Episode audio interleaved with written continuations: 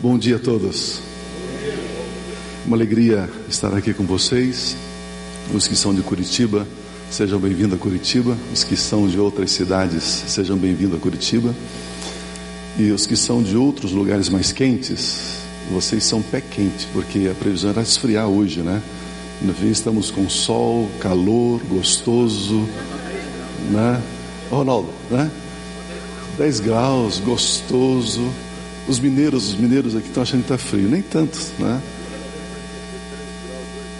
Pois é, mas está ótimo, né? Gostoso. Dá para levantar pela manhã, tomar um banho gelado e fica gostoso. Queridos, eu quero conversar com vocês e depois eu quero deixar um espaçozinho, se alguém quiser fazer pergunta, para a gente bater um papinho ainda sobre o tema. Eu tenho, eu tenho essa ministração dividida em duas partes. Eu falo sobre as mulheres e falo sobre os homens. Sobre as mulheres, a ministração dura três horas e sobre os homens, dez minutos. e, mas hoje, hoje eu sinto. me lembrei de outra piada agora. Hoje eu sinto que eu vou falar só sobre as mulheres. Né? Vamos conversar um pouquinho sobre as mulheres. A hora que vocês, mulheres, sentirem assim um peso nas costas, depois vem um momento assim de pastos verdes e águas tranquilas, né? refrigério da alma. Mas é um assunto muito, muito interessante, muito importante sobre a edificação da casa, sobre a edificação do lar. Eu quero ler uma história. A leitura por si só já é maravilhosa. A leitura narrativa por si só ela é impressionante, ela é fantástica. Fala de Abigail, Davi e o esposo de Abigail chamado Nabal. Eu quero, eu quero ler o texto que diz assim: Depois Davi foi para o deserto de Maom. Certo homem de Maom, que tinha seus bens na cidade de Carmelo, era muito rico, possuía mil cabras, três mil ovelhas as quais estavam sendo tosquiadas em Carmelo. Seu nome era Nabal, e o nome de sua mulher era Abigail.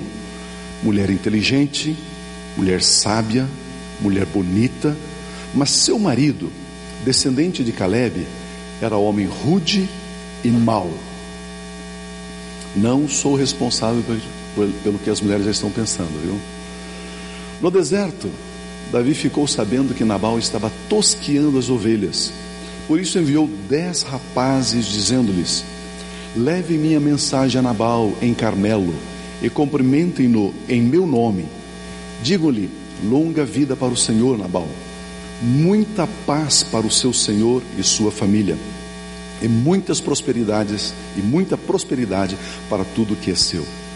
Sei que você está tosqueando suas ovelhas quando os seus pastores estavam conosco, nós não os maltratamos e, durante todo o tempo em que estiveram em Carmelo, nada que fosse deles se perdeu. Pergunte a eles, e eles lhe dirão. Por isso, seja favorável, pois estamos vindo em estamos vindo em época de festa. Por favor, dê a nós, seus servos, e a seu filho Davi, o que você Nabal quiser. Os rapazes foram e deram a Nabal esta mensagem em nome de Davi e ficaram esperando. Nabal respondeu então aos seus servos, aos servos de Davi: Quem é Davi? Quem é esse filho de Jessé? Hoje em dia muitos servos estão fugindo de seus senhores. Por que deveria eu pegar meu pão e minha água e a carne do gado que abati para meus tosqueadores e dá-los a homens que vêm não se sabe de onde? Então os mensageiros de Davi voltaram e lhe, e lhe relataram cada uma dessas palavras. Davi ordenou aos seus homens: ponham suas espadas na cintura. Assim eles fizeram e também Davi o fez. Cerca de 400 homens acompanhavam Davi enquanto duzentos permaneceram com a bagagem. Um dos servos disse a Abigail: mulher de Nabal. Do deserto, Davi enviou mensageiros para saudar o nosso senhor Nabal, mas ele os insultou. No entanto, aqueles homens foram muito bons para conosco, não nos maltrataram, e durante todo o tempo em que estiveram com eles nos campos, nada perdemos. Dia e noite, eles eram como um muro ao nosso redor. Durante todo o tempo em que estiveram, estivemos com eles, cuidando de nossas ovelhas. Agora, Abigail, leve isso em consideração e veja o que a senhora pode fazer, pois a destruição paira sobre o nosso senhor Nabal e sobre toda a sua família. Ele é um homem tão mau que ninguém consegue conversar com ele. Imediatamente Abigail pegou duzentos pães, duas vasilhas de couro cheias de vinho, cinco ovelhas preparadas, cinco medidas de grãos torrados, cem bolos de uvas passas, duzentos bolos de figos prensados, e os carregou em jumentos. E disse aos seus servos: Vocês vão na frente, eu os seguirei. Ela, porém, nada disse a Nabal, seu marido. Enquanto ela ia, montada num jumento, encoberta pela montanha, Davi e seus soldados estavam descendo em sua direção e ela os encontrou. Davi tinha dito: De nada adiantou proteger os bens daquele homem, Nabal, lá no deserto, para que nada se perdesse dele. Ele me pagou o bem com o mal.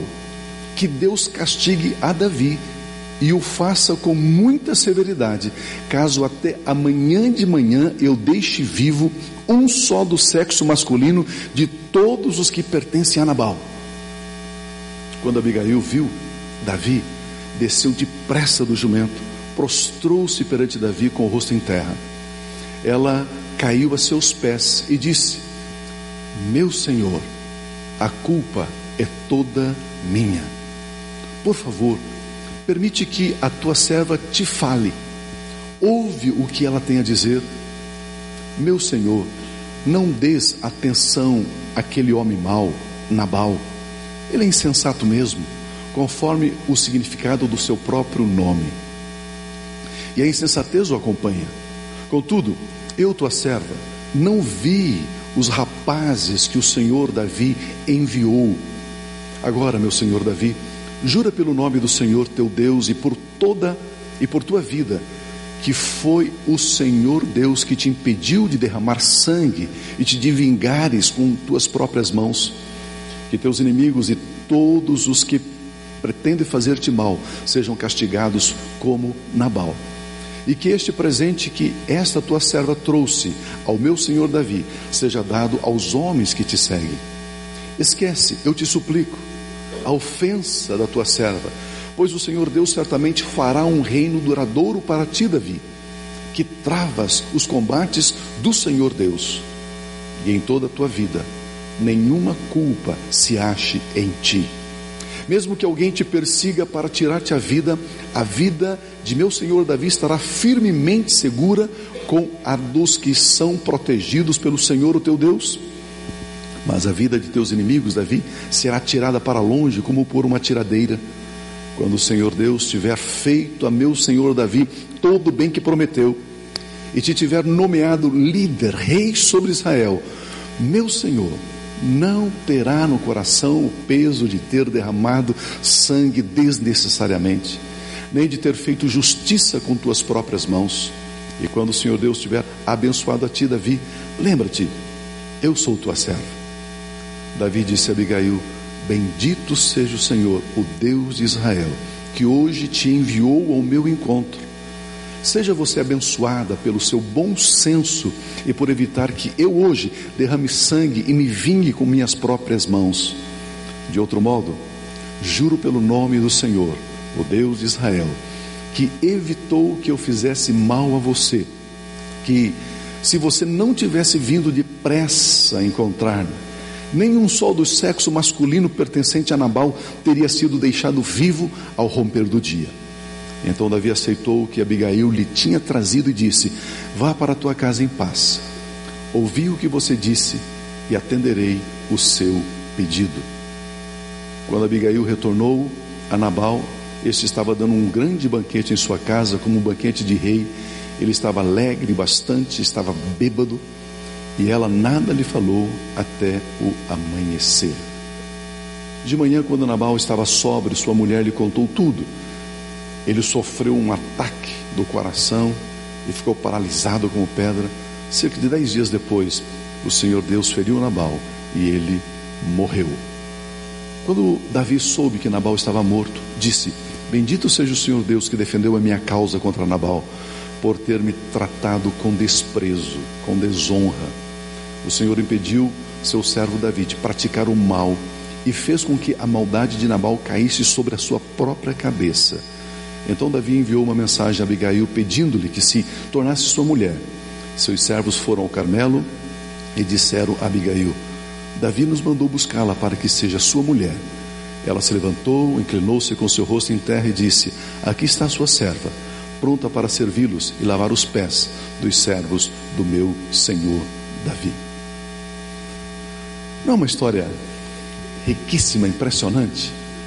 Eu creio que nós poderíamos ficar aqui algumas horas, muito tempo, garimpando, extraindo valores, princípios que nós aprendemos com esta mulher chamada Abigail. Nós podemos ver aqui o perfil comportamental, podemos ver aqui um modelo mental, podemos ver aqui uma essência do Espírito de Deus sobre uma mulher, habilitando-a, qualificando-a para algumas ações, algumas atitudes que é simplesmente maravilhoso, simplesmente extraordinário. Eu quero, com a graça de Deus, é, extrair aqui alguns pontos. Eu sei que existem muitos outros, mas para edificar o nosso coração, para nos consolar, para nos fortalecer. A palavra de Deus nos diz em Provérbios, capítulo 14, que a mulher sábia, ela edifica a sua casa. Queridos, não é o homem que edifica a casa, é a mulher. A edificação da casa, aquele, aquela ambiência de harmonia, de paz, aquele, aquele perfume gostoso, aquela alegria, aquele aconchego é produzido pela mulher, não é pelo homem. É pela mulher. Quando eu dei essa sessão no começo da semana aqui, eu brinquei bastante dizendo o seguinte: o homem é diferente da mulher. E eu fiquei lendo o pensamento das pessoas dizendo, ah, me diga alguma coisa diferente. Né? Isso eu já sei. Não, o homem é diferente da mulher. A mulher é diferente do homem. Deixa eu repetir. A mulher é diferente do homem. O homem é diferente da mulher. Sendo assim, irmã, não tente formar, formatar, forjar o teu marido. Porque se você tentar influenciar o seu marido, você vai transformá-lo numa mulher. Homem, não tente formatar, forjar a tua mulher. Porque se você o fizer, você vai transformá-la num homem. É o homem da casa. Hum. Não é interessante? O homem é o homem, a mulher é a mulher. Por exemplo, o homem, ele tem uma leitura da casa, do lar. Para ele, casa significa lugar de descanso, lugar de aconchego, lugar de sentar, lugar de ficar à vontade. Você quer ver o seu marido ficar irritado? Peça para ele trocar uma lâmpada em casa. Por quê? Casa para o homem não é lugar de trabalho eu estou em casa, vou trabalhar. Não, não. Ele sai, o homem sai da porta para fora, na cabeça do homem é: eu estou trabalhando. Dentro de casa, não, não vou fazer nada. Eu já trabalhei bastante. É assim que nós homens pensamos. Por isso, irmã, quando ele sai com você vai na casa de um parente, de um amigo, enfim, de um vizinho tal, e ele vê uma lâmpada queimada na casa dos outros, ele vai e troca. Aí você diz assim: é, agora quer aparecer. Em casa não troca, na casa dos outros troca. Por quê? Porque na cabeça do homem, ele saiu de casa, ele está trabalhando. Dentro de casa, ele não vai trabalhar. O homem é diferente da mulher. Eu estou escrevendo um livro, é uma piada, tá? Eu estou escrevendo um livro, Como a minha esposa me deixou um homem milionário. Esse é o livro que estou escrevendo. Porque antes eu era bilionário. Como ela me deixou milionário. Mas sabe de uma coisa? Eu posso, posso emprestar sua bolsa um pouquinho? Eu conversei com ela e ela disse o seguinte: você precisa se tornar bilionário de novo. Como? Fabricando bolsas. Para homem, para nós homens, não é tudo igual. Duas alças, não é? Tem uns negócios assim, tal, né? Um... Para a gente, todas as bolsas são iguais. Para a mulher, as bolsas são iguais? Não.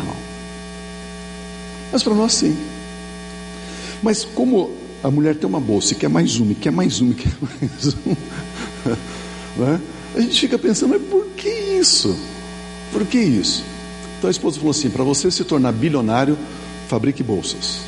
Só que agora com um detalhe: coloque o zíper aqui no fundo, porque tudo que a mulher procura está lá embaixo.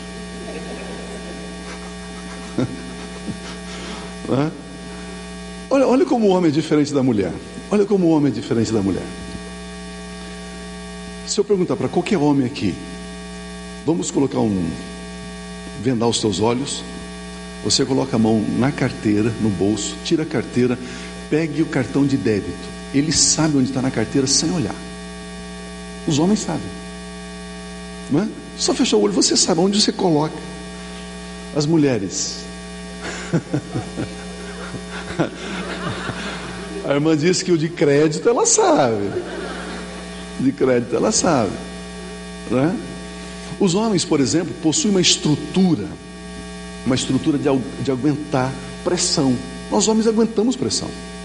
Peso, pressão, é, é, é, é sabe, é, desavença. A gente aguenta, a gente tem estrutura para isso. A mulher não. Porque a, no, a nossa cabeça ela é dividida. A gente departamentaliza os assuntos. Ó, isso eu estou tratando isso aqui. Terminou esse assunto, eu abro outra gaveta, outra portinha e trato outro assunto. E aquele eu esqueço. A mulher não. Por exemplo, é, é claro que nunca acontece isso conosco, especialmente no Brasil. É lá para a China, mas serve como exemplo. De manhã, o marido levanta, a mulher levanta, estão ali e tal, e de repente existe um desentendimento entre os dois. De manhã, logo pela manhã. Aqui nunca acontece isso, na China acontece. E não sei o que, não sei o que, e o marido diz: oh, tem que trabalhar, tem que ir embora. Aí o camarada sai. Ele saiu, irmã, ele saiu da porta para fora, ele mudou a cabeça. Ele não está lembrando da discussão, ele não lembra mesmo. Ele já está pensando em outra coisa. Para quem que eu vou ligar, o que, que eu vou fazer, com quem que eu vou falar. E a irmã está lá, fazendo um doce de abóbora, mexendo aquele caldeirão, fogão a lenha. Né? E ela fica ali, mexendo aquilo, dizendo o seguinte: é, quando ele voltar, ele vai dizer isso, eu vou dizer isso. E se ele disser isso, eu vou dizer isso. Porque se ele disser isso, ela fica o dia inteiro pensando naquela discussão. Ele chega à tarde em casa e diz: Oi, querida, tudo bem? Como está? Como foi seu dia? Como foi meu dia? O que, é que você disse de manhã para mim? Não sei o que, que eu disse. Ah, isso é um fingido. Mas o camarada não lembra mesmo. Porque ele departamentalizou aquilo, aquilo está num outro, num outro lugar da cabeça, ele não lembra daquilo. E a mulher é igual a bolsa, né? Tudo junto. Todos os assuntos misturados. Eu estava com a minha esposa no restaurante, eu comecei a dar risada, ela falou assim: o que, que foi? Eu falei, está vendo aquela mesa ali? Ela falou, ah, tem três mulheres. O que, que tem? As três falam junto ao mesmo tempo. E eu dando risada, e as três conversavam, e uma falava, outra falava, outra falava, outra falava, outra falava. O homem é diferente da mulher. O homem é diferente da mulher. A mulher é diferente do homem. Se a gente entende isso, pronto, sabe? Eu não quero mudar a minha esposa, a esposa não quer me mudar, ela sabe qual é o meu, a minha estrutura comportamental, eu sei qual é a estrutura comportamental dela, e as coisas caminham em paz, né? calmo, tranquilo, suave. esse texto aqui fala de uma mulher. Esse texto refere-se a uma mulher. Davi havia sido ungido rei. Ele estava liderando 600 homens, homens violentos, homens sanguinários, homens de espírito amargo. E ele estava liderando esse bando, fugindo de Saul, tentando salvar a própria vida e se movimentando de um lado para o outro. Nabal era um homem muito rico, tinha muito gado, tinha é, propriedades. E Nabal, ele havia enviado o seu rebanho por uma certa região lá próximo do Carmelo, onde tinha muitas pastagens. Era comum, era normal naquela época, as propriedades não eram cercadas, então os, os, os, os, os rebanhos é, eram como que nômades, onde tem pastagem eles levavam o seu rebanho. Né? Então era comum ter aqui um, um, proprietário de um grande rebanho aqui, logo ali outro, logo lá outro, e os pastores estavam cuidando, protegendo seus rebanhos. Davi estava acampado ali naquela região, e Davi, ele estava como que servindo de muralha contra qualquer predador, contra qualquer inimigo que intentasse pilhar, roubar as riquezas de Nabal texto não diz por quanto tempo, mas talvez por seis meses, oito meses, um tempo. E Davi nunca estendeu a mão e pegou uma ovelha, um cabrito, um, né, um, uma novilha de Nabal. Nunca. Nada, nada, nada, nada. Nunca. E era costume que, na época da tosquia das ovelhas, fazer banquetes, fazer festas, se alegrarem. Era muito comum isso. Ficavam ali semanas se alegrando. E era comum também, nesse momento, fazer trocas de presentes. Então, um proprietário visitava o outro e um presenteava o outro, e isso era comum. Davi então envia, neste momento, dez rapazes. Diz: Vá a Nabal, saúde a Nabal, declare o quanto eu, Davi, o admiro, pela sua riqueza, pela sua prosperidade, olha o quanto Deus o está favorecendo. E diga para ele, Nabal, nós protegemos você, fomos guarda-costas, fomos um exército particular, nada faltou, ninguém tentou contra as suas riquezas, porque nós trabalhamos protegendo. Agora, se você desejar, se você reconhecer isso, por gentileza, dê aquilo que você desejar. Ele mandou dez jovens com seus animais, então Davi não estava pedindo muito. Né? Se ele tivesse mandado 100 jovens para receber os presentes, né? então eles estavam com expectativa de um grande presente, mas não, 10 rapazes. E aí Nabal simplesmente detratou, enxovalhou, desprezou, cuspiu e despediu aqueles rapazes de mãos vazias. Os rapazes chegando, narraram para Davi: Nós somos tratados assim, assim, assim por Nabal. A ira acendeu-se no coração de Davi e ele diz: Quatrocentos de vocês, cinja a espada, montem nos seus cavalos. Que Deus me castigue severamente, se amanhã, amanhã, eu não matar tudo o que existe na casa de Nabal do sexo masculino. Não ficará ninguém do sexo masculino na casa de Nabal todos eu passarei ao fio da espada. Todos. Queridos, você pode imaginar o tamanho da calamidade, da destruição estava agora vindo sobre 400 cavalos em direção à família de Abigail? Você pode imaginar a, a dor que estava planejada a se instalar, a se estabelecer na casa de Abigail. E agora então, esse pano de fundo, essa situação, o meu primeiro pensamento é: a mulher sábia, ela entra em cena e desvia as catástrofes provocadas por membros da sua própria família. Quem estava produzindo, provocando essa catástrofe sobre a sua casa? O marido uma decisão do marido, uma postura do marido, uma atitude do marido. Estava trazendo sobre a família, sobre a casa de Abigail. A Bíblia não diz quantos filhos que ela tinha, mas ninguém ficaria vivo. E é interessante que ela entra em cena, ela se posiciona para desviar essa catástrofe, esse vendaval, essa fúria que estava vindo contra a sua casa.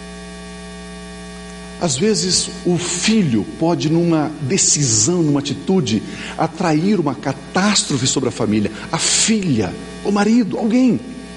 E a mulher, no caso aqui, Abigail, ela se posiciona e diz: Eu preciso fazer algo e desviar esse tornado, essa tempestade que está vindo em direção à minha casa.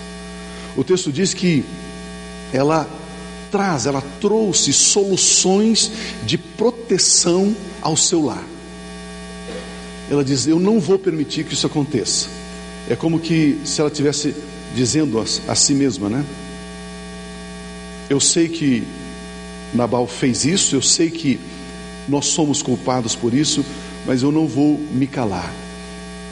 Como eu disse, Davi havia declarado: né? se eu deixar até o amanhecer de tudo que pertence a Nabal, só um varão que Deus me castigue. Imagina, a, a destruição estava indo com violência, com tremenda violência. O texto diz que, vendo, pois, Abigail, esta situação, ela apressou-se, ela antecipou os fatos, ela vai ao encontro de Davi, ela apressou-se. Ela foi ao encontro de Davi. O texto dizendo, pois Abigail a Davi apressou-se, desceu do jumento e prostrou-se sobre o seu rosto diante de Davi. Ou seja, ela não se acovardou, ela não se encolheu, aguardando a chegada da calamidade e depois apontando para o marido diz: Você é culpado, você é culpado, você é culpado. Ela, ela não. Ela nem ficou encolhida num quarto escuro, dizendo: Estou com depressão. Não, não. Ela nem ficou dizendo, é, não tenho o que fazer. Esse meu marido é assim mesmo.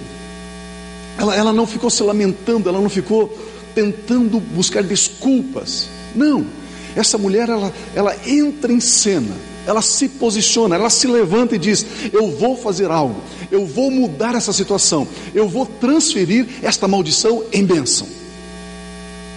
Essa é a postura dela. Essa é a postura dela. No versículo 34, Davi diz: Se tu não te apressaras e me não vieras ao encontro, não teria ficado de Nabal até o amanhecer nenhum só do sexo masculino. Ela se apressou, ela entrou em cena, ela diz: Eu vou fazer algo. O segundo pensamento que eu quero deixar para vocês: a mulher sábia entra em cena porque está permanentemente sóbria. Primeiro, então, ela desvia as catástrofes. Segundo pensamento aqui, segunda pérola, segunda preciosidade desse texto, a mulher sábia, ela está sóbria. Ela está sóbria. Diferente de Nabal, seu marido, que estava embriagado, ébrio. Queridos, versículo 36 diz: Eis que Nabal fazia um banquete como um banquete de rei, o seu coração já estava alegre e ele já estava muito embriagado.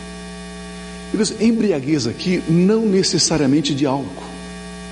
Nós homens, nós homens, corremos esse risco de ficarmos embriagados facilmente. Não de álcool, de uma ideia, de um projeto, de uma de um rancor, de uma de uma postura. A gente fica cego em relação a uma situação, obstinados, nos tornamos irracionais em relação a algumas coisas. Mas a mulher, a mulher não. A mulher ela está sóbria. Ela está sóbria. Nós homens ficamos é, é, ébrios, facilmente às vezes com algumas coisas. A gente fica ali obstinado, cegado naquele ponto, só vê aquilo, só quer aquilo, só pensa naquilo, só busca aquilo. Às vezes um projeto, às vezes um, enfim, algo. E a mulher, ela tem que chegar e dizer assim: querido, querido, você já viu esse ponto, esse ponto, esse ponto, esse ponto nessa situação? Ele, marido, estava embriagado, mas ela estava sóbria. Ela estava sóbria. ela faz um diagnóstico, pela sua sobriedade, ela faz um diagnóstico preciso das situações emergenciais. Vendo, pois, Abigail a Davi, apressou-se. Vendo, pois, apressou-se. Ela, ela, ela sabia o que tinha que fazer. Ela sabia que ela tinha que enfrentar a situação. Ela sabia que não era momento de fugir, de, de chorar, de, de, de fazer qualquer coisa, de ser indiferente. Não, ela tinha que enfrentar. Ela foi ao encontro de Davi. Interessante, queridos, que quando ela encontra Davi, ela abre os seus lábios com sabedoria. O versículo 24 diz: Lançou-se-lhes aos pés e disse: Ah, Senhor meu, cai a culpa sobre mim. Permita falar a tua serva contigo e ouve as palavras da tua serva. Abigail era tão segura, tão convicta, que ela sabia que ela tinha conteúdo. Ela, ela sabia que ela tinha uma argumentação clara, lógica, objetiva, convincente, de enfrentar um exército de 400 homens sanguinários, sozinho. Ela diz: eu, eu, eu, só quero, eu só quero, Davi, cinco minutos da sua atenção. Me permita falar com você, cinco minutinhos. Ouça, ouça as palavras da tua serva. Ouça, eu tenho algo a dizer. Eu não sou uma mulher vazia.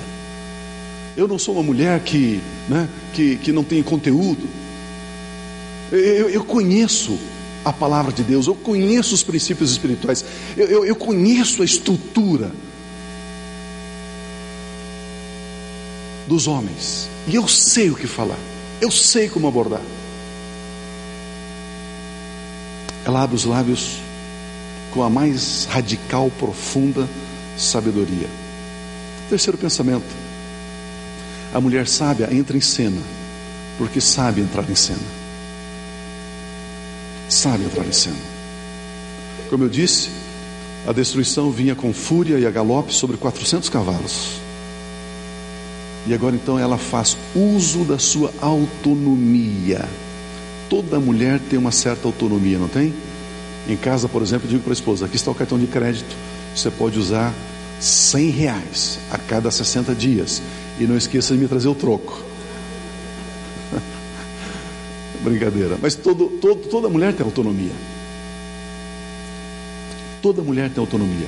O texto diz então: Abigail apressou, tomou duzentos pães, dois odres de vinho, cinco ovelhas assadas, cinco medidas de trigo tostado, cem cachos de passas, duzentas pastas de figos secos e pôs sobre o jumento. É, é, é, é ela usou, ela usou da sua autonomia de gestão, de governança. Ela diz: Eu vou lançar mão disso, disso, disso, disso, e vou fazer uma aplicação, vou fazer um investimento, e isso vai trazer a paz novamente na minha casa. É interessante. Ela faz uso da sua autonomia. Diferente de gastos egocêntricos, de gastos egoístas,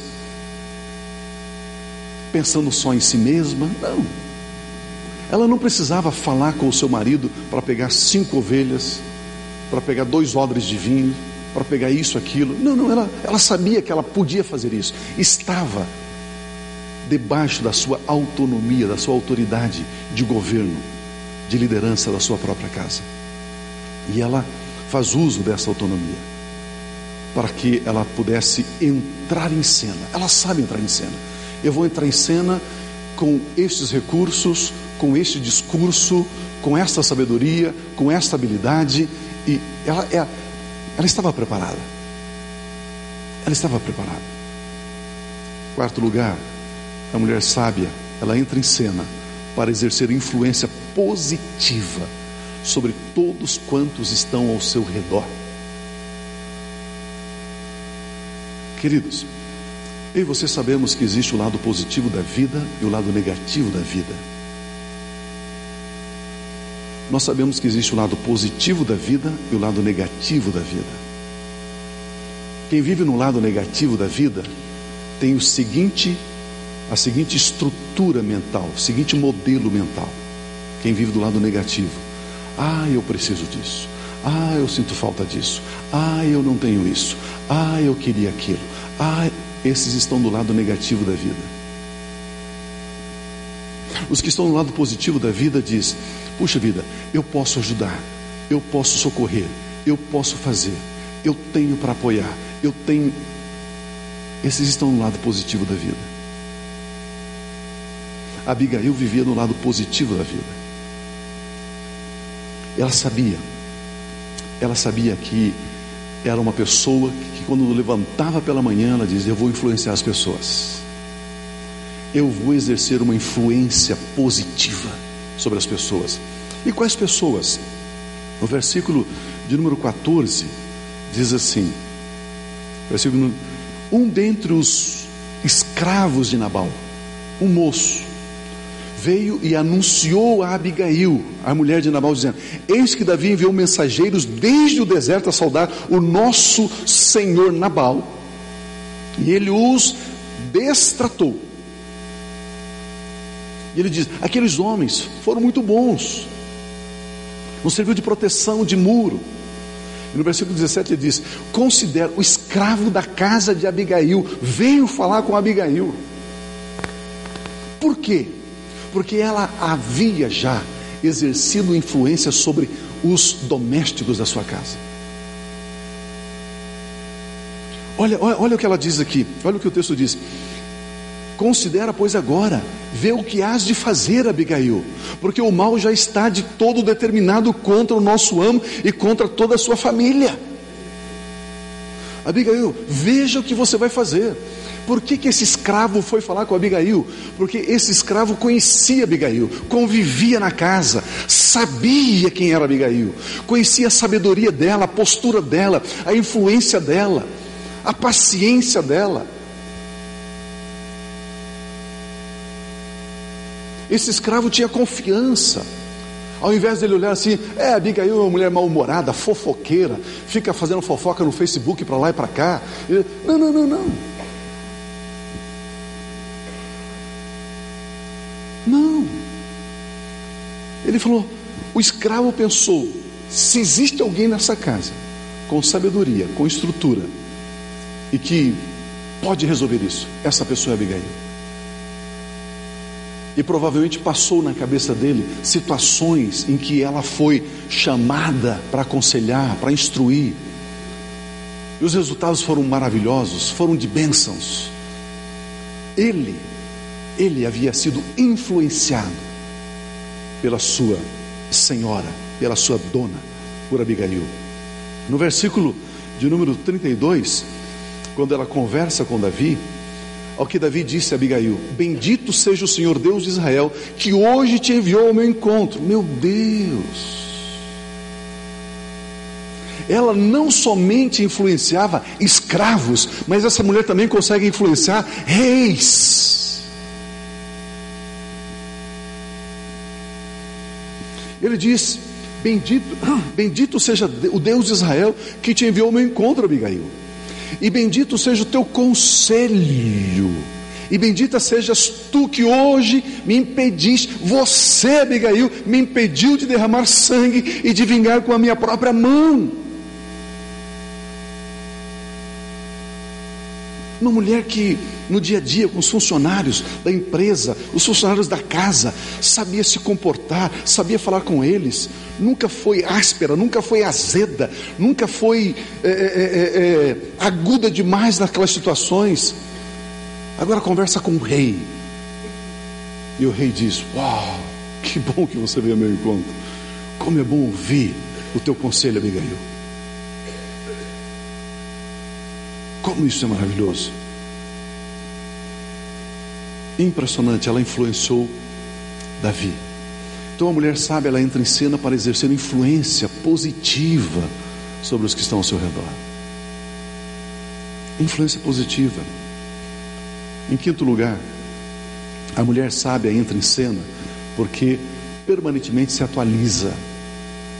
Permanentemente se atualiza.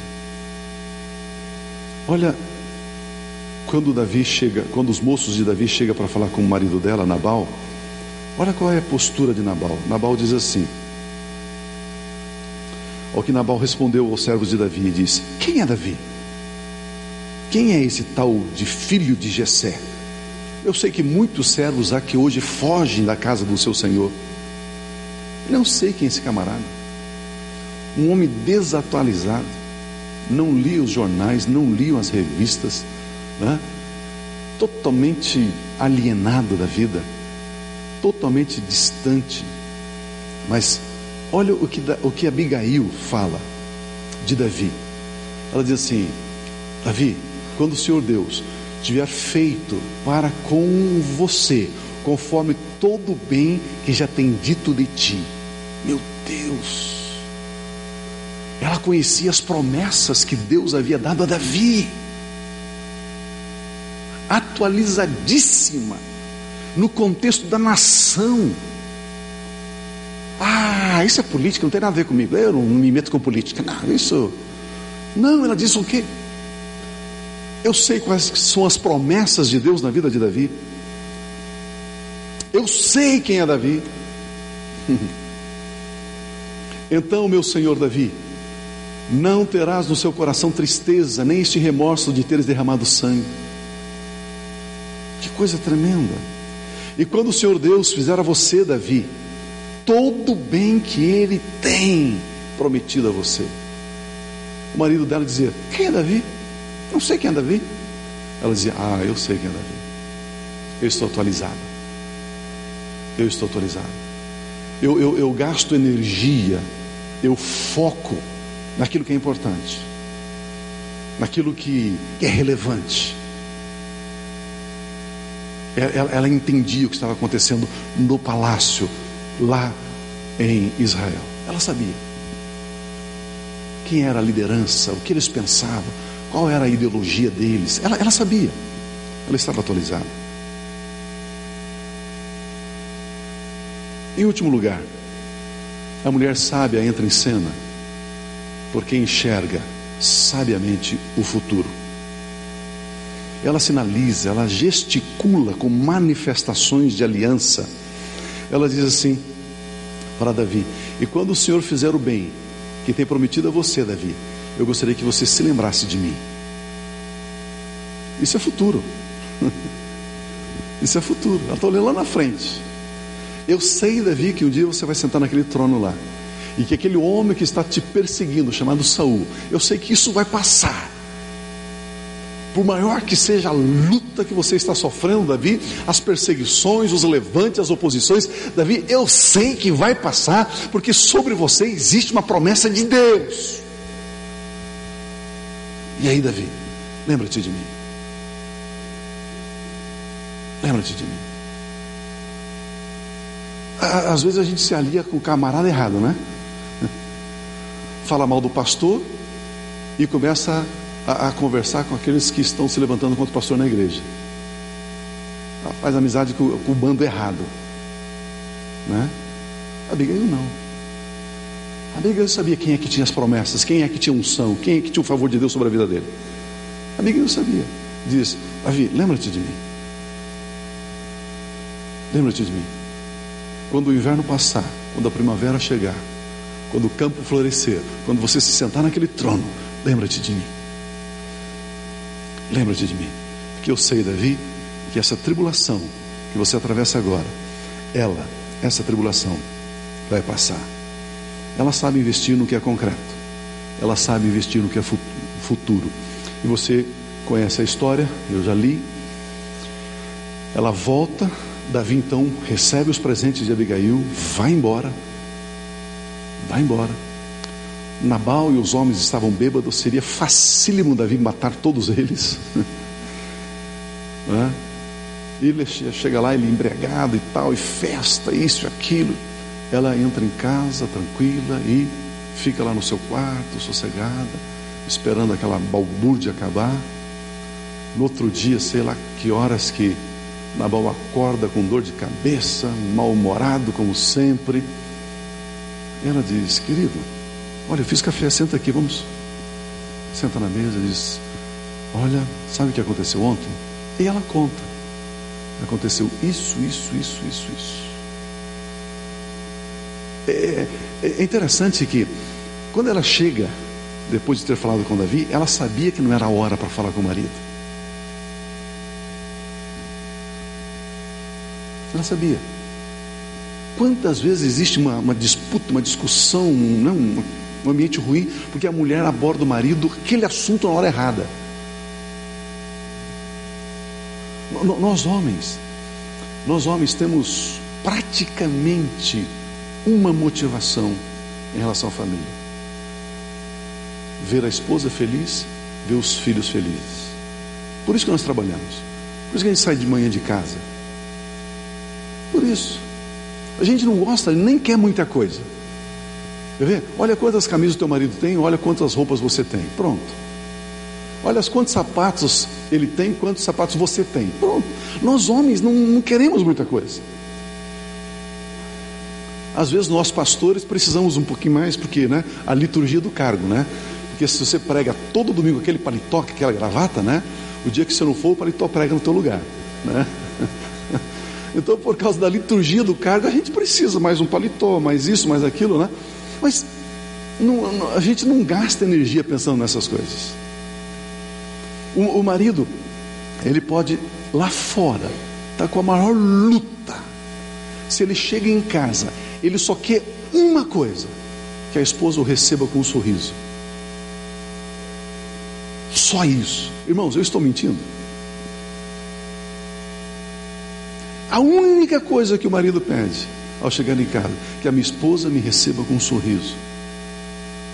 Há um tempo atrás, um casal com um problema, o rapaz, casal novo, o rapaz com um amante, uma confusão. Aí eu atendi os dois no gabinete, conversando. Aí cheguei uma hora e perguntei, mas irmão, por que isso? Ele baixou a cabeça em lágrimas.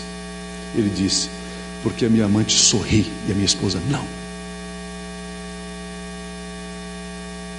Só por isso. O marido lá fora, as coisas podem estar assim terríveis. Se ele chega em casa, se ele chega em casa, tem aquele sorriso, aquela compreensão. Ele atravessa uma parede de concreto no peito. Nada segura esse homem. Mas se lá fora está tudo bem, chega em casa, coisa está pesada. Ah, ele não passa uma parede de papel ele fica paralisado. Ele fica paralisado. A importância da mulher edificando a casa. A importância da mulher edificando a casa. Interessante que depois passa um tempo, Nabal morre, e ele faz o convite. Você é viúva e eu ouvi você. Você conversou comigo dez minutos. Dez minutos, Abigail, você falou comigo, lá naquele deserto. Você gostaria de ser minha esposa? Sabe o que Abigail diz? Sim. Sim.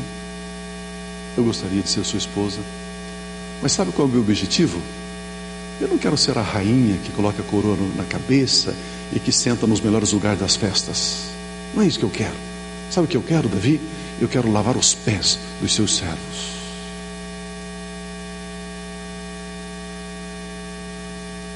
Eu quero lavar os pés dos seus servos. Aí então Davi, aí Davi derreteu, né? Aí Davi virou uma gelatina, né? Falou, meu Deus, existe isso!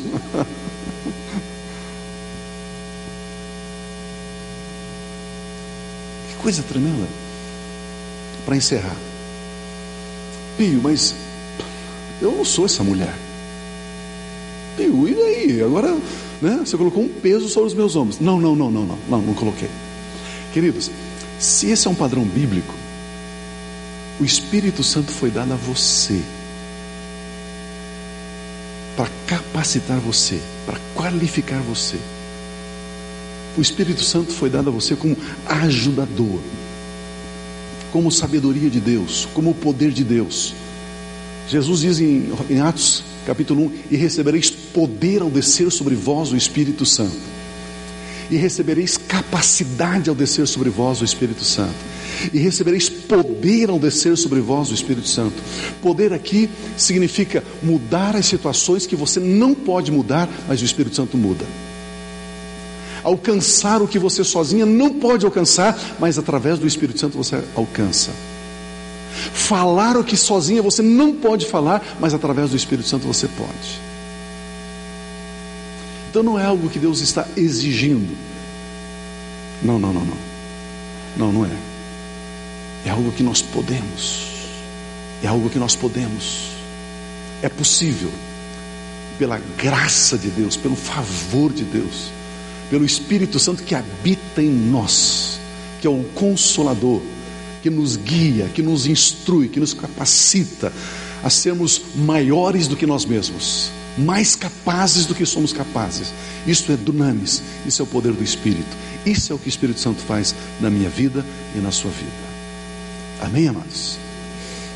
Eu tenho dois minutos para pergunta. Alguém quer perguntar, comentar, fazer alguma coisa? Eu não quero cansar muito vocês.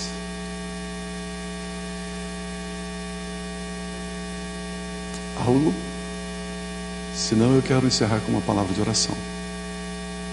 Tem recebido essa palavra? Amém? Amém? Graças a Deus. Vamos ficar em pé, por gentileza? Eu quero encerrar com uma palavra de oração, então. Muito obrigado pelo seu carinho, pela sua atenção, pela sua paciência, né?